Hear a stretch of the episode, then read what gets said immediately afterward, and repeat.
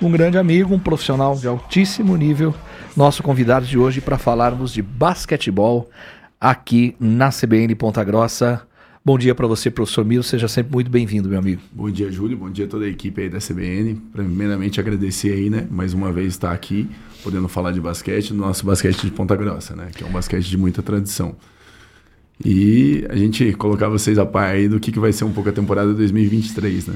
Aliás, desde já, meus cumprimentos pelo que está acontecendo com vocês, a começar pelos treinadores, né? Não sei se o povo conhece o tal do Maguila, pouca gente conhece no basquete, né? Grande professor Jackson Silva. Você, da mesma forma, né? Estão agora indo de novo para a seleção paranaense nas modalidades, né? Ou melhor, nas categorias. categorias, desculpe, da modalidade de basquetebol de base. Isto é muito importante, Milos. Meus parabéns, os cumprimentos da CBN pelo trabalho que vocês vêm fazendo. Primeiramente agradeço, né, Júlio? É... A gente sabe que vem para coroar todo um trabalho, né? A gente trabalha, óbvio que esse não é o objetivo principal, mas a gente sempre almeja como como mérito individual, né, como técnico, a gente tem é a contemplação da seleção estadual seleções brasileiras, né? Eu já tive participação em algumas, na femininas também, e agora me veio o comando da seleção mais velha, né, que é a seleção sub-17 como técnico principal.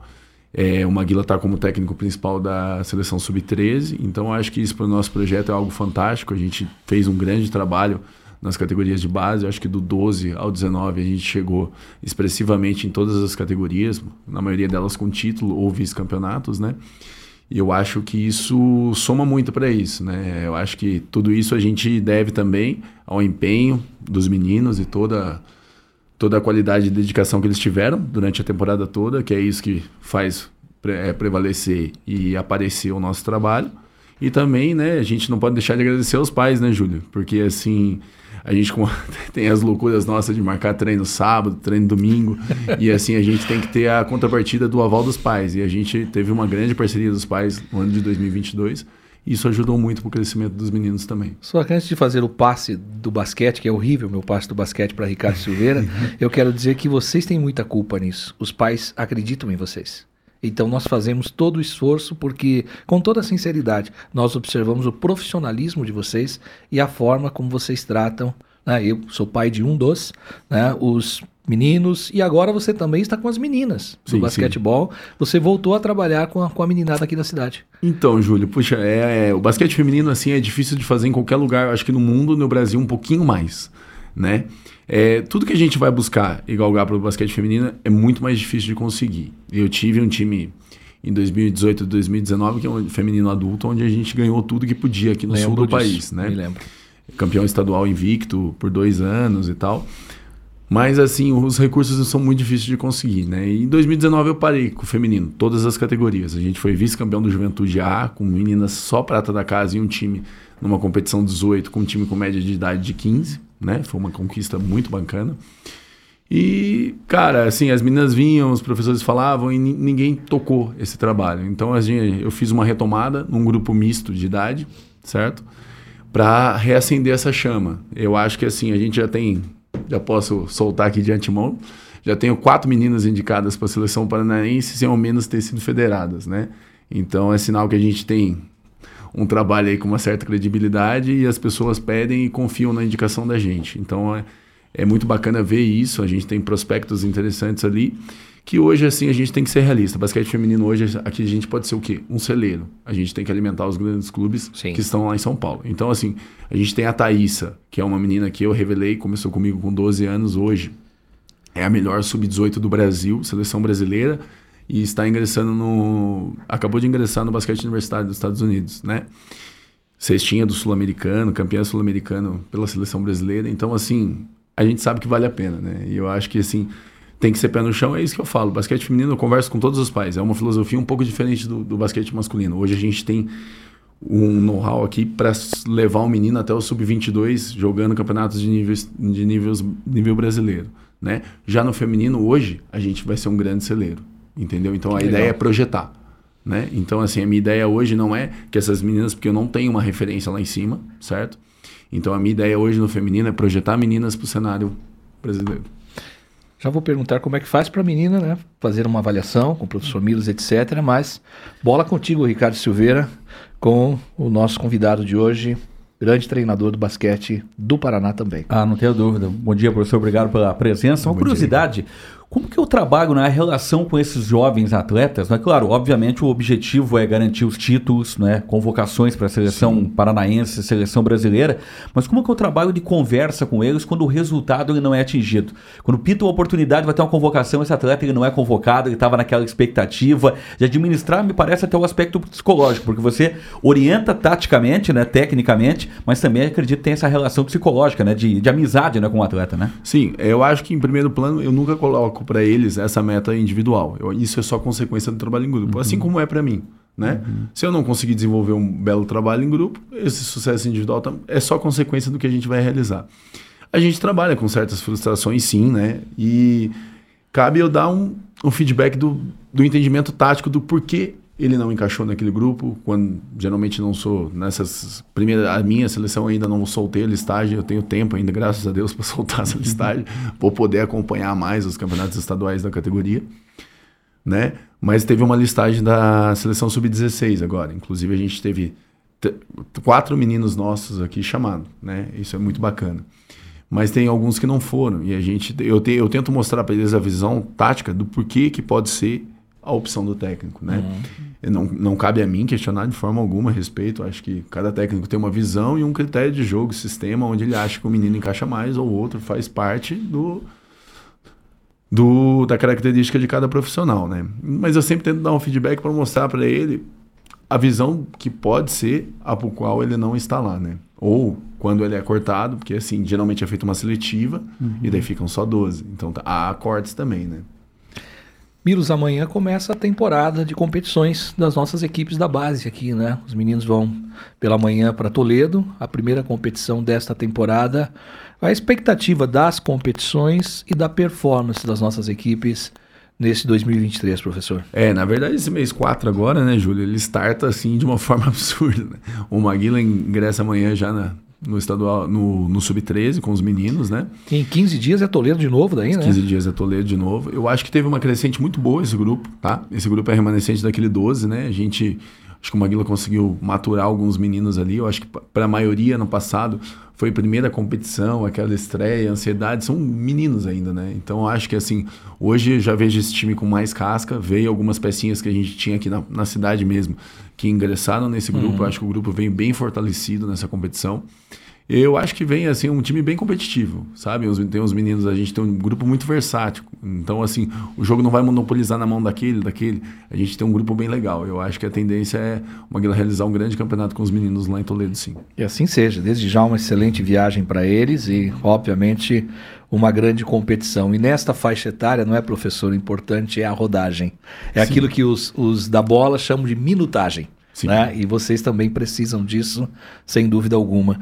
Mas vem acontecendo um trabalho, Milos, eu frequento o Borel por motivos óbvios quase que todos os dias, muito intenso justamente com esta rodagem dos atletas. Vocês treinam e vocês participam de competições, o que é muito importante. O que temos para essa temporada, professor? Júlio, vamos lá.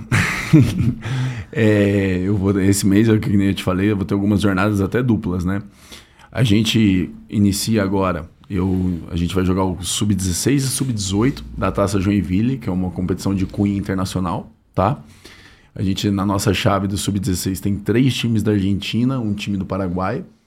E no, no Sub-18 tem dois times da Argentina e dois do Paraguai, né? Tem equipes de São Paulo também, o Botafogo vai jogar na, em, ambos, em ambas as categorias.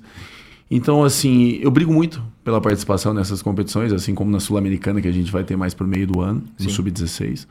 Porque, assim, eu só vejo crescimento, a gente sabe, né? Claro. Você foi jogador também, você sabe disso. A gente cresce quando está jogando contra equipe, equipes mais fortes. Sem né? dúvida. E eu acho que o Sul-Americano ano passado já foi uma grande. Já deu muita casca para os meninos. A gente chegou com uma outra bagagem no estadual depois da participação do Sul-Americano, que a gente ficou em terceiro lugar, no Sub-15. Então a gente tem essa competição. Assisti todos os jogos. Ficávamos aqui assistindo. Sim, sim. A gente tem essa competição. Na sequência, a gente chega. Eu vou ter o estadual sub-19, juntamente com o estadual sub-14 feminino. Estadual masculino, sub-19, sub-14 feminino. Vão ser cidades do lado. A gente vai se dar uma desdobradinha lá, o Wilson, vou puxar ele comigo para me dar uma mão lá. E a gente vai, vai ficar Marechal Rondon e Foz do Iguaçu, né? Então a gente já está conciliando a tabela para ter uns jo jogos nos extremos dos horários, né? E está participando. Voltando de lá, a gente já vai ter o estadual sub-16 aqui em Ponta Grossa, né? De antemão aí, acompanha nas páginas, a gente vai estar tá fazendo publicação de tabela, horário, conta com a torcida de vocês, tá? Sim. Nosso sub-16 aí é a atual equipe campeã sub-15 do ano passado, a gente vem trabalhando firme, conseguimos segurar todos os meninos aqui, que foi uma tarefa difícil, os meninos tiveram proposta, tiveram procura dos clubes de São Paulo e a gente conseguiu segurar. E depois, na sequência do ano, a gente tem Campeonato Brasileiro Sub-19, tem Campeonato Brasileiro Sub-17, tem a, a Copa Sul-Americana e os estaduais das demais categorias também. Então a jornada vem longa, né? E sem contar que o Sub-22 a gente vai participar pela primeira vez da Liga de Desenvolvimento, que é o NBB Sub-22, né? A LDB. Então a gente vem trabalhando firme aí.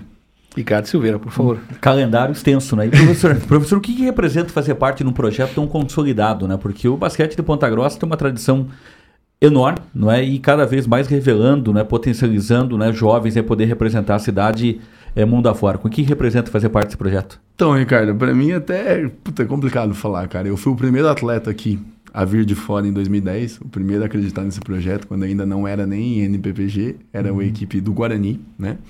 Eu vim através do Paulo Moreira, quando ele formou a equipe, a gente vindo como atleta, joguei até 2015 e depois, já formado, comecei já a atuar nas categorias de base.